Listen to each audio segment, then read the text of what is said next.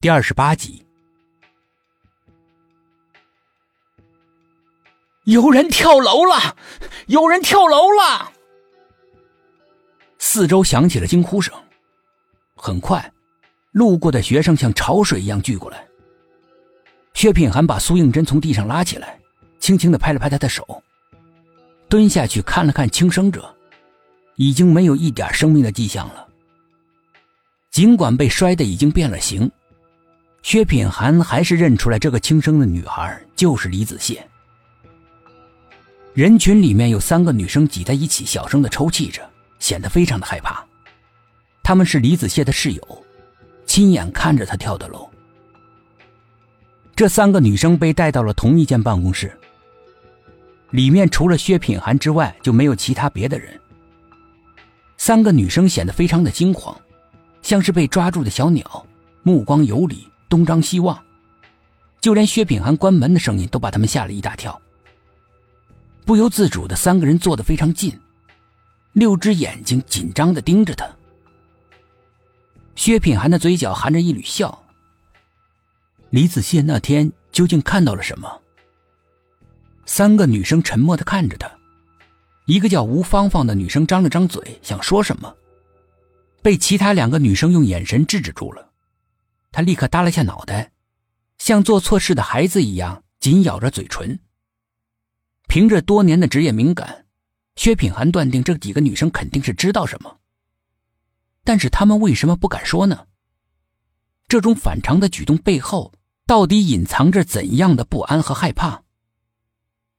一场询问最终以一无所获收场。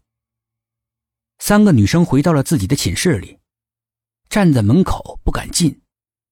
刚才那可怕的一幕还历历在目，没有任何征兆，李子谢就突然跑到了窗边，翻身跃了出去。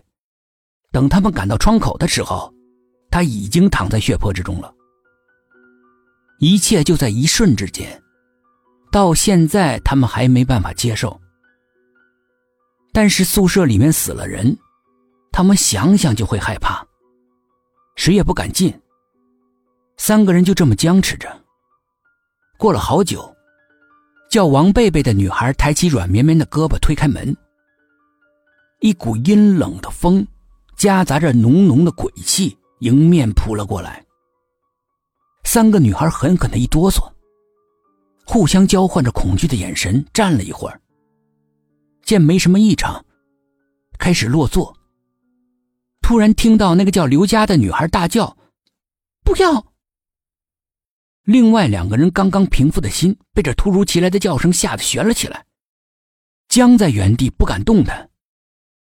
我是说，叫你们不要坐李子谢的床，他有洁癖的，活着的时候就不让我们坐，更别提死了呀。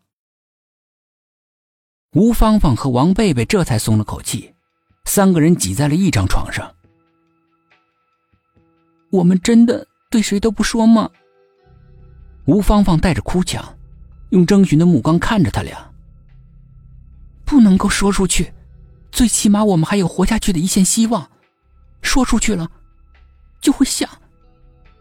刘佳佳有些恐惧的看了眼李子谢空着的床位，整张床整理的干干净净，就像它的主人还要回来一样。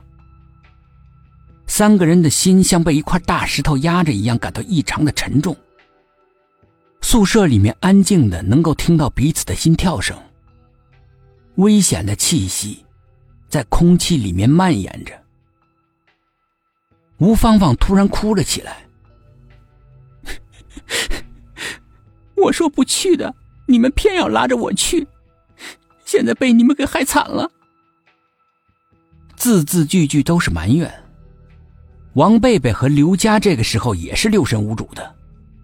耳边听着他的哭声，越发的感到不安。如果时间能够倒流的话，他们也宁愿没有做那个荒唐的决定，把自己陷入了无尽的惊恐之中。好奇，有的时候，真的能要人命的。不如，不如我们去求个平安符吧。刘家满含着希望的说：“不知道有没有用啊？”吴芳芳忧愁的说：“死马总要当活马医呀，不管怎么样都要试试。三个女生连课都不上了，直奔着刘家口里面有种神秘力量的光夜寺而去。